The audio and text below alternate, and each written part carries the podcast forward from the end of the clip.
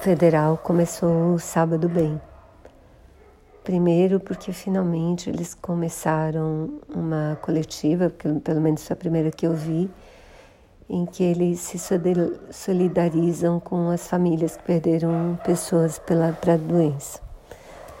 No momento, são mais de 55 mil mortos no Brasil e a tristeza sem fim continua, né? Mas também o governo veio com uma boa notícia.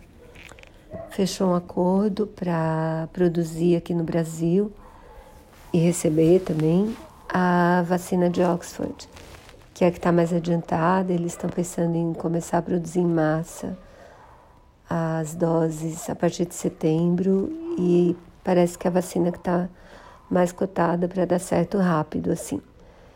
Então, então finalmente a gente começa o sábado com uma notícia boa.